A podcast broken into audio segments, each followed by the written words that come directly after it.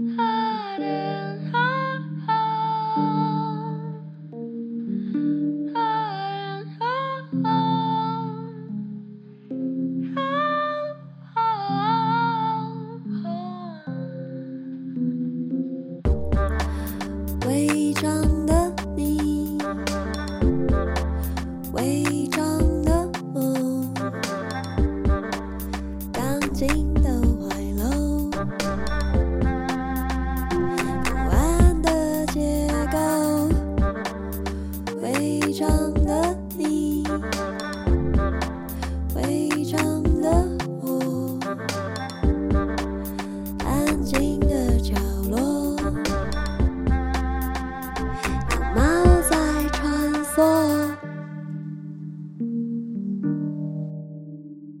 家好，欢迎收听《违章女生 lalaLand》，我是主持人美女作家李平遥。我们今天非常荣幸的邀请到了某一位嘉宾，我等下请妍娜来介绍。那另外也非常感谢八方云集邀请我们到这个重大的场地，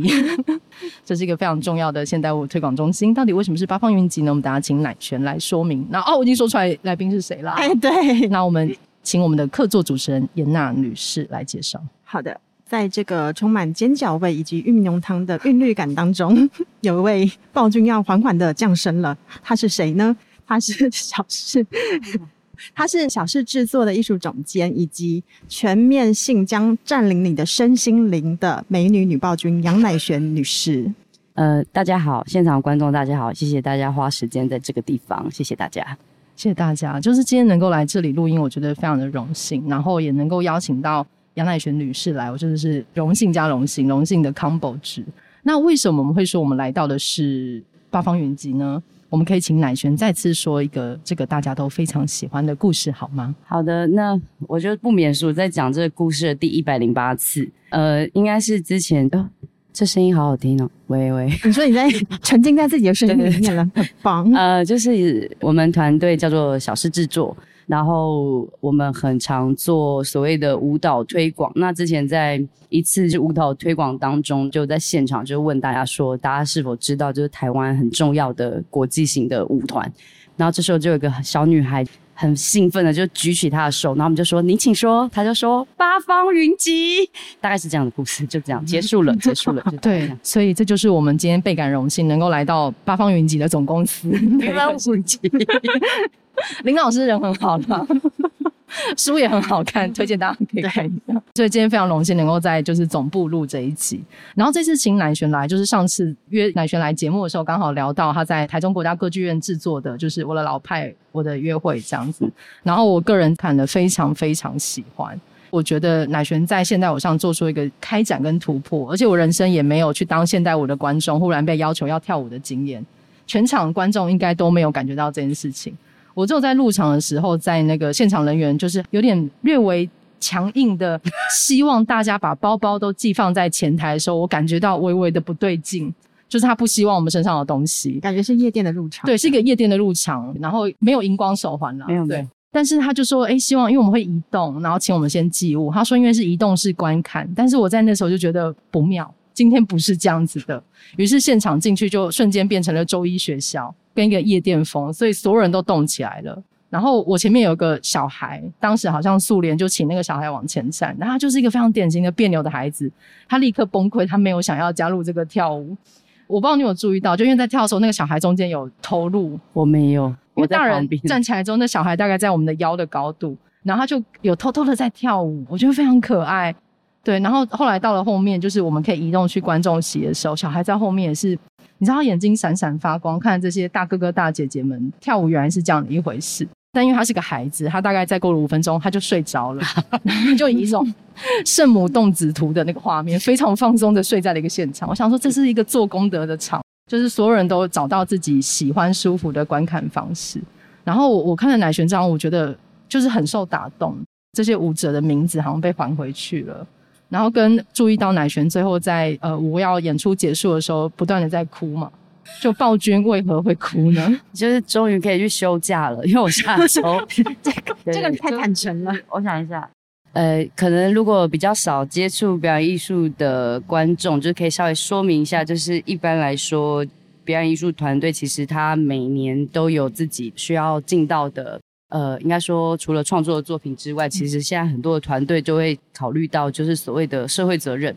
那这个社会责任其实应该就是说，因为花纳税人的钱嘛，所以就是 要尽到，譬如说艺术家可以将自己的艺术的脉络怎么样回馈到社会当中。嗯，所以当时其实我们团队。因为几个伙伴其实就是毕业于那个国立台北艺术大学的舞蹈研究所，因为在学校学习的时候，其实你会跟老师学习到很多，我觉得算是很很重要的经典，然后或者是说老师会带你去拓展你的艺术视野。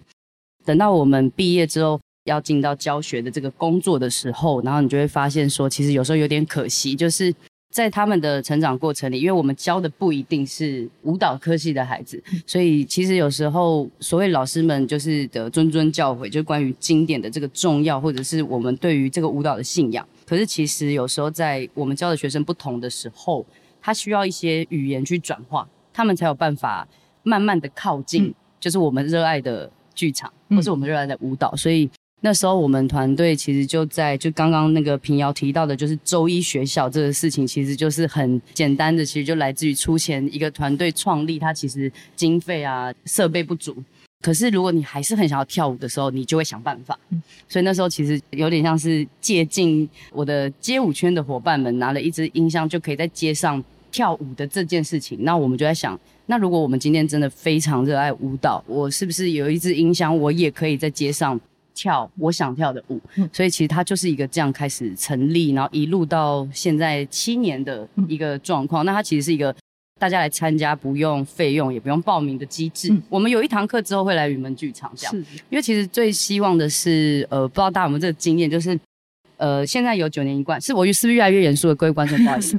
就是讲到教育，我就比较紧张一点。呃，其实九年一贯教育的这件事情，其实是比较晚开始，应该是这十五年的事情。嗯嗯。所以，我们其实，在成长的背景里，很难真的去接触到所谓的表演艺术。那当你比较没有这个习惯的时候，可是其实很多，像譬如说，你的假日会不会选择去美术馆啊？你会不会选择去剧场看演出？其实它是需要被培养的。对。那我们后来就在想说，最重要就是让城市里面发生舞蹈的风景。所以大家看到，譬如说你今天经过华山桥下看到有人在跳舞，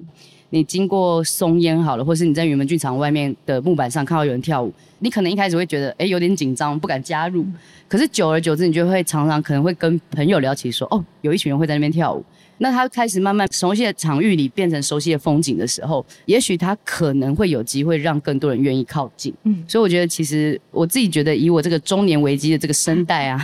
可能是因为从教学的过程里。我特别感觉到，如果我们可以让更多人去试着练习认识艺术，那其实他要不要做艺术家的本身并不重要。然后，因为其实我们知道，一个艺术家的养成是很复杂又很辛苦的。但是学艺术拿来做什么呢？我觉得有一个很重要的学习是，它是一个充满希望的事情。譬如说，我在看一个物件、一件事情，我会有不同的看法。那是艺术带给我的思考逻辑，然后再来是任何人其实每天也学习也在创作，譬如说现在有 IG，每天大家都在 IG 的动态上创作，它也是创作。所以到底艺术是一个被放置在剧场里，还是美术馆里的一个展品而已吗？还是它其实是一个很流动的概念，或者是它是一个很有机的变形的方法？然后我觉得这个其实有点像是我们。中生代的舞者们或是创作者们，其实蛮常聚在一起聊的一件事情，所以很希望就是像在云门剧场，对我来说，在这个地方做 podcast 其实是一个突破，是那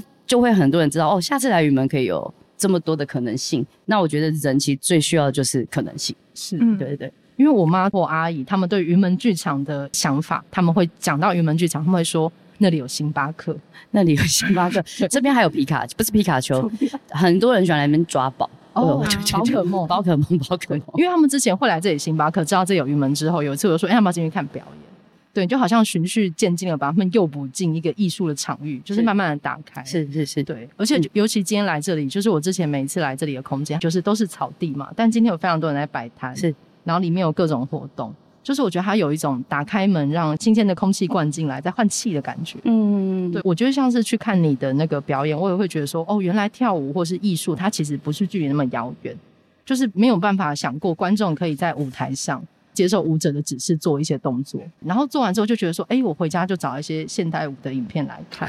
谢谢谢谢，因为我觉得我自己啦，就是有时候我们会接受一些访谈聊创作这件事情的本身，可是其实对我来讲，舞蹈创作这是我个人的观点，在表演艺术里面，舞蹈对于观众来说其实是一个相对入门门槛相对高的，嗯，一个欣赏的，嗯、呃，怎么讲？它的那个门槛有点高，为什么呢？因为譬如说。可能小时候你有美术课，你有音乐课，可是其实我们没有舞蹈课，我们至多就是跳健康操。可是其实人，我自己觉得，其实人对动这件事情是一直都有渴望的。可是譬如说，在整个教育的过程里，我们其实比较没有被鼓励动身体。当然现在一定不太一样，对，只是说就会觉得有点可惜。就当你兴奋的时候，你悲伤的时候，呃，你有话想说的时候，其实语言它。有的时候是一个很重要的工具，可是有的时候语言完全没有办法去表达你内心的感受。所以我我常常举一个例子是，我从小在舞蹈班，然后一路到研究所，我觉得是老师们给了我很多的对于这个行业以及对于舞蹈，他给了我很多的信仰。然后这个信仰就是，可能如果今天觉得诶自己过得就是没有什么遗憾的话，就是。要谢谢自己相信了这些信仰，然后坚持下去。但是，他怎么样转换成？如果身边人没有要做舞蹈的时候，那他怎么样转换成我们之间的沟通的桥梁？所以我就觉得说，譬如说，大家会喜欢去吃好吃的下午茶，你吃到好好吃的甜点，你就好想要跟你身边的人分享。我觉得舞蹈是一模一样的事。嗯。就我觉得天呐，舞蹈对我来说它太重要了，它太有包容性了，然后它有美感的训练，然后它又有可以转化成大众可以参与的活动，所以我自己的感受是我们很期待，就是这个像甜点一般的美味，它能不能透过我们一直在探索这个方式，让大家对舞蹈两个字或是艺术两个字不会觉得很遥远，但是最终目的如果可以诱发他们进剧场。嗯让他们再更靠近大师的作品，嗯、我觉得我们就是功德圆满这样子，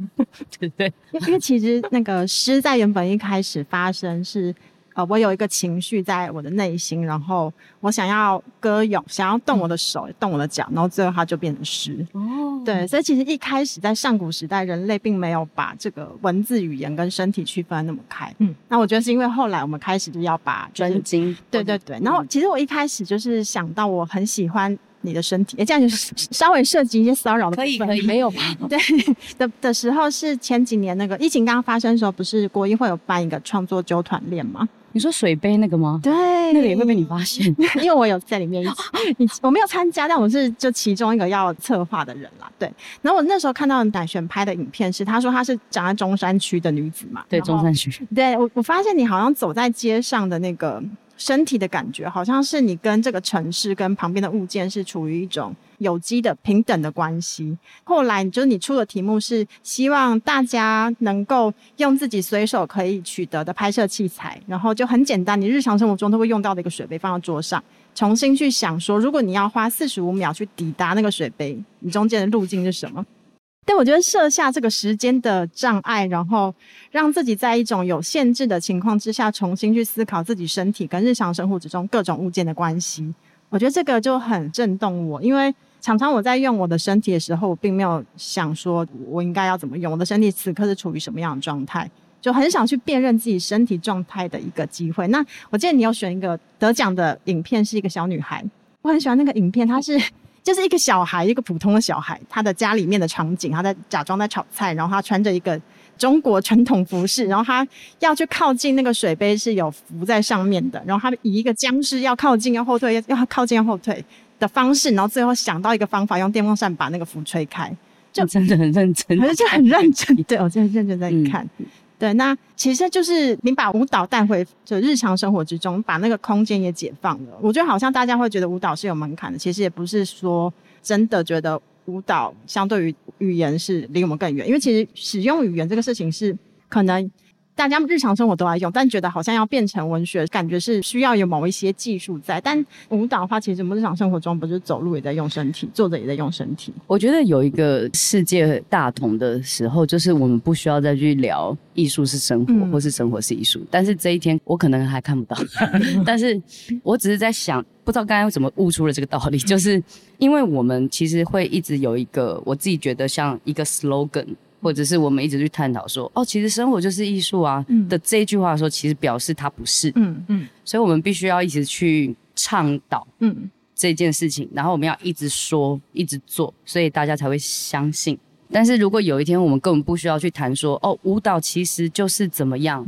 就是都不用再谈这些的时候，表示我觉得这个世界上对于艺术的任何形式其实已经是展开了。可是。我认为社群软体其实是有在帮助舞蹈的这个展现。嗯、其实我觉得，其实我觉得是有的。嗯、就是譬如说，嗯、呃，当疫情发生的时候，其实你会发现，大家很多人都会录自己在家里的小小的一个动态。嗯、然后，呃，再加上那个两年的转变，其实很多影像，或是说像国外的那种 fashion 大秀等等等，其实都需要靠身体来做。影像的这个辅助，所以其实对我来讲，我反而觉得这两年在疫情的当中，在那个限制之下，我反而觉得很多人的身体有找到了一个发声的管道。嗯。它不一定是舞蹈作品，但是就是身体能够持续的在这样的媒体上被发现、发掘，我觉得是很棒的。也如同你说的，我自己最近这几天有去看演出，如果在看剧场，就知道有个叫黑特剧场，就是足以影响全台湾三馆的一个 有一个粉丝哦，很很很很，但很好看，对，很好看。然后，可是对我来讲，就是包括演唱会，嗯。工作坊就像是演讲，就是签书会，这些都是。就是其实人最珍贵的还是那个行动，就是现场直接到这个地方跟第一线的这个接触，这个感受力其实还是大过于你从手机上去得到。嗯嗯。所以很多人其实会一直去讨论说，未来这个剧场在哪里？这个形式是什么？剧场这样这么手工感的事情会不会消失？其实我们比较老派的人就是很希望剧场不会消失，因为。有在剧场工作的人就知道，这个所有时间、血泪以及情感上的交织，包括这个创作者如何掏心掏肺的把他的生命经验拿出来跟别人共享，这个事情真的我自己会觉得，其实不是媒体跟网络可以办到的。嗯，可是一方面你也要去接受这个剧场生活其实是在改变的。嗯，这么多事情同时发生，大家一定会开玩笑说，哦，Netflix 还比看一场演出好看的时候。我一直会觉得，在这个五年的变动里，一直感受到你好像刚学会一件事情，另外一件新的事情又来了。嗯、你可能会有一种抵抗或是拒绝，可是你必须要接受它真真切切的存在在这世界上。嗯、所以我自己的感受就是，回到我在做创作的时候，如果我不接受，就是世界上真的有比较，譬如说比较丰腴的舞者，比较矮的舞者。他们其实是存在着的。那如果我可以去学着欣赏他们，或是我学着善用他们的时候，就跟我在看这个世界其实是一样的。嗯，但我我也觉得我的智慧就是比较晚，就是我可能我有想过，如果我十年前就这么想的话，我可能会还蛮棒。但是就是就是智慧就是都来的比较晚，它就是一定要经过很多的很，我觉得通常生离死别都会是让人可以当头棒喝，产生智慧最快的时候，但是。总是不希望因为这样才得到智慧，嗯，所以我觉得现在我有比较，呃，就是谢谢平遥来看我演出，因为我其实已经三年没有做作品了。嗯、做作品对一个创作者来说，他可以很容易，他也可以非常的困难。那我自己觉得，在这个阶段里，就是以我的中年危机呈现这个作品的时候，我觉得我好像有变得更坦然。嗯，这个好像是目前可以整理出，就是我自己的想象是，我们一直在想说要怎么样去协助下一代长得更好。嗯我现在觉得我们应该要帮助自己中年的这一代 好好的走下去，甚至有时候我在想，我的老师们会不会也其实会有一些焦虑？可是因为我们一直在想怎么帮我们的学生成长嘛，但是我现在觉得我们应该要多开一些中年以上的人，好好的去聊一下彼此对于这世界的感受跟这个焦虑所在。因为我觉得他们一定会走得很好的，嗯，可是我们这一代要靠自己，所以要好好加油一下这样子。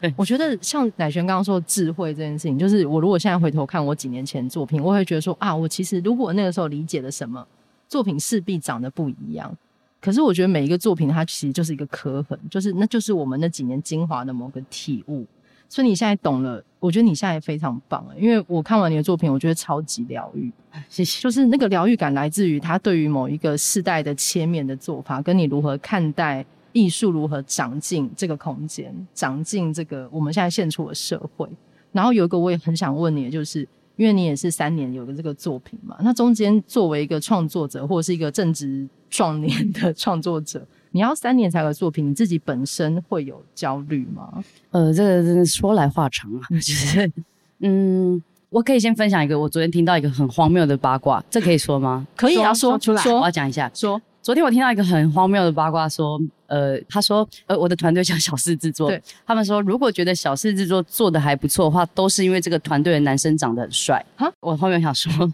嗯，就是这个答案呢，让我觉得很有趣。然后他还加了一句话，他说，他们看起来就非常的赚钱。哈，嗯。你是，但是还有一句，还有一句，但是他们有在做事，然后说啊，那就好，就是啊，好多转折。对对，然后我，然后我昨天就想说，我一定要发一个文，就是想说，哇，这个这个就是针对某件事情的这个回馈啊。对，如果你往死里钻，你就会去黑特上发文嘛。对，但是我就换一个方向想，我就在想说，哦，好，那 我先谢谢他们对我们的称赞，然后我们也是被认可有在做事的。好，那我就再来想下一件事。就是为什么一个艺术团队会发展成这个模样，对，而不是像一般来说，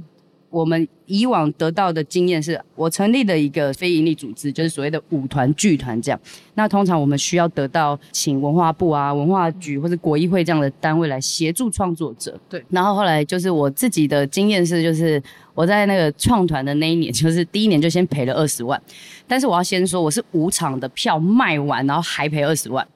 然后我就在家里想说，哇，这样子好像不太对劲哦，老师，就是老师以前怎么都没有告诉我这件事呢？然后我就想了一下，然后我再算一下我的 part time 一个小时才四百块的薪水，我想说，哇，我可以赔几年呢？所以我第一年其实做完之后，我就发现，其实要一个创作者每年去产出所谓的企划书，就是大家在大家如果在公司上班，知道提出企划是一个困难的事，其实是很耗脑耗神的事情。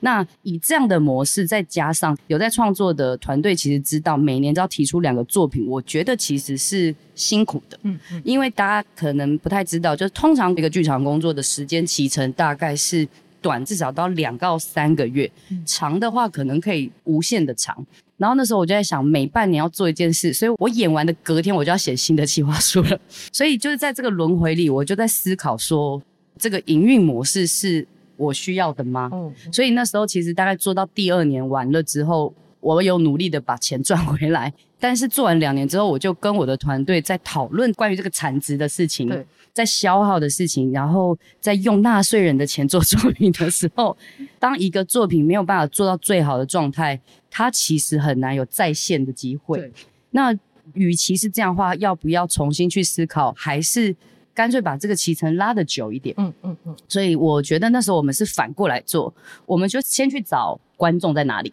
是。因为那时候我好像有一个很深刻的印象是，我们都用脸书嘛，嗯、然后我就发现有一个很资深的团队还在需要很努力的推票的时候，嗯、我其实是觉得一个团队经营十年，他还需要很努力的推票的时候，表示我们的观众还没找到，对，所以我们其实后来就去倒过来想说，还是我们先去。做表演艺术圈跟观众之间的桥梁，我们先去把这个桥盖好。嗯，那会不会有更多人会愿意去认识剧场？这样，嗯嗯，嗯。然后其实就稀里糊涂做到现在。那其实大家就知道说，除了剧场演出之外，其实我就是好奇心跟好玩。嗯、所以，譬如说我们去庙口演出啊，去我想一下最荒谬应该是市场。市场四十五度的市场，然后还会有鸡跟猪的味道，然后我要在里面唱歌，鱼类互动，就是我在在里面唱歌跳舞这样子。但是他也是有机会到，譬如说国家场馆，是。一样，就是回到我的教学经验，在一个班级里有学贷还没有办法吃饭的孩子，有开车来上学的孩子，但是在这个前面，其实才华是平等的，嗯嗯，所以我就是觉得，那舞蹈也是一样，就是。我要先试着让某种事情是可以达到平等的，可能是学会教他们坚持啊，等等等等等。所以我回到一样营运舞团的时候，每年产出作品是不是这个团的需求？嗯，所以我觉得我们就是在这部分上可能有点离题，但是我只是在想揣诉说，所以其实做作品并不是我们不愿意，而是我觉得有时候可能是在等待一个机会，看有没有人更相信我们的时候，更相信这个团队有观众的时候，更相信我们的。剧场以外的经验，所以这次其实，在台中歌剧院做的这个作品，我非常感谢一个国家场馆愿意相信我，把我们在街头的经验变成了一个上半场让观众可以体验的过程，嗯嗯，让他知道舞蹈没有这么遥远。之后，我们回到了一个常态的单面式的观看。我认为，其实让观众去经历过一个舞者的生命，在一个这么短暂的时间里是很重要的，因为我不知道你有没有这个经验，是有时候看到一些。无聊的演出，然后我坐在下面，我想说我要去哪，我逃不出去，好想吃牛肉面，可是我被关在那椅子上，我就很痛苦，所以我就在想有没有可能让观众有一些选择。所以那时候其实有一点像是我就是在户外做艺术推广久了，我会去设想一下这个来的人的心情，他会不会害怕？嗯、所以我觉得好像是把这一切变成了一个创作的基底。嗯，总之就是我认为对我来讲，其实应该是这个作品我做了两年。嗯。这两年对我来说是很重要的整理，我很谢谢这个时间。而且我常我那时候刚做完这档演出的时候，因为是我是第一次做大型剧场，做完的时候就很佩服，我就我的脑中就浮现了我的老师们的脸，就会觉得 他们每年可以做一到两档大档的，就是非常的伟大。我大概做一档，我就想先休息个一年之类的。因为我们今天本来是要聊一个中年危机，中年危机，所以我就非常的对，我就动能充满。看你最近的访谈，就你最近访谈，应该从去年开始的描述会变成说，杨乃璇这个艺术家就是年过四十，开始用个比较务实的方式在思考舞蹈，是因为你跟跟你要开始比较长时间在做推广跟制作有关吗？我觉得好像还有一个是我自己的感受是这样，就是。大家都知道，我们团队看似人很多，其实我们团十四个人只有一个人有正职薪水。嗯，我身为艺术总监，还要扫厕所的那种艺术总监，嗯、我从成团到现在，我是没有拿过正职薪水的。嗯，所以我们真正有艺术行政是从去年才开始。嗯，所以大家壮士这个团，很多人以为他们很有钱，其实没有，大家就是还是要拿命来换。那 拿命来换的过程，就是你就换到中年，就是我觉得剧场是一个很神奇的地方。嗯当你没有月薪的时候，你会发现你做一份工作，其实通常你会愿意承受所有的压力跟你的不适，其实来自于被这个薪水的控制。我自己觉得，所以我没有薪水就解放。其实认真来说，财富自由的人为什么要财富自由？因为财富自由才有办法，真的是我认为在时间空间里最自由的状况里去完成你最想象的那个艺术作品的极限。是。但是我们知道这件事情是很困难的，在 general 的状况里，嗯、那大家也会开玩笑说，我们这十四个人在一起五年，几乎没有拿过任何的专职薪水，那为什么他们要聚在一起？嗯、所以平遥说，我演出的时候看着他们在台上跳舞，我一直哭的原因就是，我就在想，嗯、这个世界上在没有血缘、血缘、血缘关系，王家苗骂我血缘关系的状况下，这么多的人。只为了去成就一个艺术家的任性，要对他们鞠三百六十度就鞠躬。哎，三百六十度好像有点太多，直接转一圈，直接转一圈。抱歉，抱歉，数学很差。大概九十度，就是你看着这一切，这个空间，这所有的人，就只是为了你脑中的想象，然后想要帮你体现这所有一切。所以那时候我顿时之间觉得很感动。嗯。我的那个感动就是来自于说，因为我们之间其实没有所谓的利益关系，嗯、所以没有利益关系的时候，对我来说就是在剧场里面非常珍贵的事情。嗯，大家想要把最深刻的事情分享，即使我们其实根本不熟。嗯，所以我觉得一般来说，我自己在想，做剧场的人可能就是离不开这种。很真情流露、很人性的工作，虽然好像有时候薪水没有那么的理想，可是大家愿意留在这里，我就在想，会不会是他觉得那个才是真正用人在生活在这世界上的方法？嗯，呃，对不起，我好像越来越严肃了，对不起。但但是这是我真的很深刻的感受到你说的，为什么要想要好好的对待你身边的工作伙伴？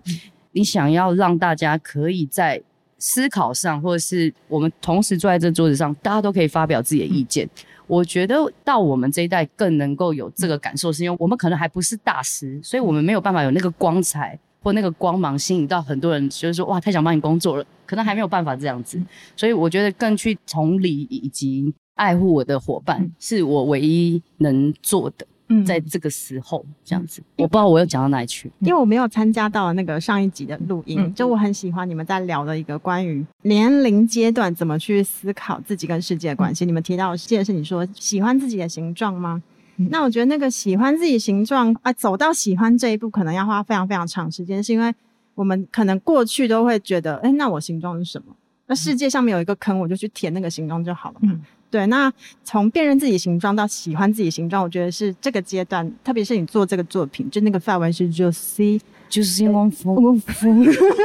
那个风，它是形状的意思嘛？就是我我的形状完整，它不一定是完美，但是完整。所以那个我觉得有好多层次，包括你刚刚说的，让你的身边的伙伴，你用真心去换他们的来到这边成就所谓的艺术家任性，就也是用他们自己各自觉得舒适的形状跟你一起工作嘛。那特别也是像观众到舞台上面。冲破那个 感觉，好像一定要有什么身体的素质开发到多美好的地步，你才能够站到台上，也是在让观众有这个机会去台上体验。诶，我的身体是这个形状，我跟别人也可以用这个形状来互动啊。对，我觉得这是一件很很美很美，而且是需要时间才能够发生的事情。我觉得中年有一个很重要的事情，我觉得还有学到的一个事情。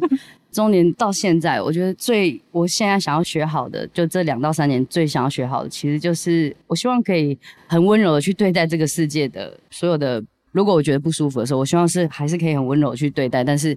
同时之间也要心理素质也要非常的强壮。所以对我来讲，有时候在学校的这个学习过程里，我体验到就是这个艺术的最高的殿堂可能会是什么。所以一样回到日常的时候，如果我妈在厨房煮菜可以跳舞的时候，我也还是会觉得很幸福。嗯、我尤其更想要鼓励，就是台湾的女性可以温柔又坚强的对这个世界。嗯，这是我自己的感受。这样。嗯嗯，好，谢谢乃瑄，果然是温柔的女暴君，温柔女暴君，快来征服我吧！谢谢大家的时间，对，就是祝福台湾的女人都可以成为温柔的女暴君，真的，因为我觉得当亚洲的女生非常不容易，嗯嗯，无论大家的那个决定的那个性向什么，可是我就是希望大家都可以慢慢找到自己的形状。那是我真的一直觉得在做作品，我没有特别要讨论女性议题，但是我就是很希望。